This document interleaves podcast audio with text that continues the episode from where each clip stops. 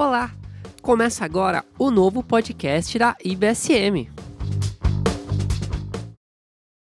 Nesse último episódio da série sobre conflito no casamento, o pastor Reginaldo estará respondendo algumas questões levantadas por vocês ouvintes. A primeira questão é sobre ciúmes e confiança. A Bíblia nos fala sobre dois tipos de ciúmes diferentes. O ciúmes pode ser positivo quando é sinônimo de zelo. Temos uma passagem bíblica em Deuteronômio, capítulo 32, onde Deus é descrito como tendo ciúmes de seu povo quando se desvia dele.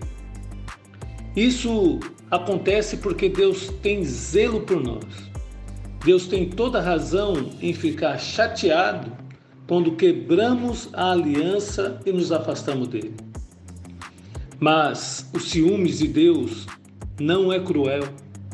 Em seu zelo, ele nos exorta, mas está sempre pronto a nos perdoar e nos amar incondicionalmente.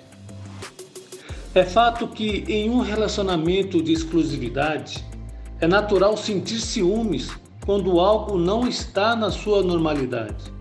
Sendo assim, os cônjuges devem se autoanalisar se estão vivendo nesse princípio de exclusividade no casamento. O segundo tipo de ciúmes é muito prejudicial e está ligado à falta de confiança, não somente no cônjuge, mas principalmente em si mesmo. A pessoa que sente esse tipo de ciúmes pode se tornar possessiva e agressiva tornando a vida conjugal amarga com grande potencial de destruição do casamento. A Bíblia nos ensina em Provérbios, capítulo 14, versículo 16, nos diz: "O sábio é cauteloso e evita o mal, mas o tolo é impetuoso e irresponsável." Nesse sentido, não devemos falar e julgar com precipitação mas agir com moderação em prol do benefício mútuo no relacionamento.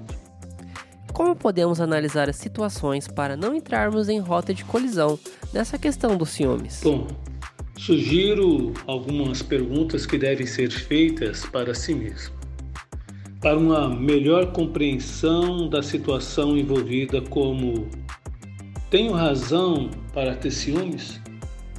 Há provas de comportamentos inaceitáveis no meu cônjuge? Se são apenas suspeitas, sem evidências, não há razão para alimentarmos os ciúmes. Ou, por que sinto ciúmes? Você está sendo maltratada ou negligenciada? Ou os ciúmes vêm de outro lugar como a sua insegurança ou medo de perder a outra pessoa? Nessa questão, será necessário compreender e tratar a raiz do problema. Outra análise que devemos fazer é: consigo avaliar a situação corretamente? Quero dizer-vos que quando os sentimentos são muito fortes, pode ser difícil ver as coisas de maneira equilibrada. Por vezes, é bom pedir a opinião de outra pessoa experiente e cristã a Bíblia nos ensina que na multidão de conselhos há sabedoria. E por fim, como posso confrontar de maneira saudável o meu cônjuge? Se você precisa falar com a pessoa sobre o problema, seja honesta, mas primeiramente haja com calma e fale com amor e respeito, evitando todo princípio de intriga. Se os seus ciúmes não tiver fundamento, Procure ver as coisas boas na outra pessoa e em seu relacionamento. Invista nos pontos positivos e diga não às suspeitas quando ela aparecer. Peça a Deus sabedoria e equilíbrio para tratar as situações que possam gerar conflitos nessa área. Obrigado, pastor. Finalizamos aqui a série Conflitos no Casamento. E obrigado a você ouvinte por nos acompanhar. Fique ligado que começaremos uma nova série. Ciao, ciao.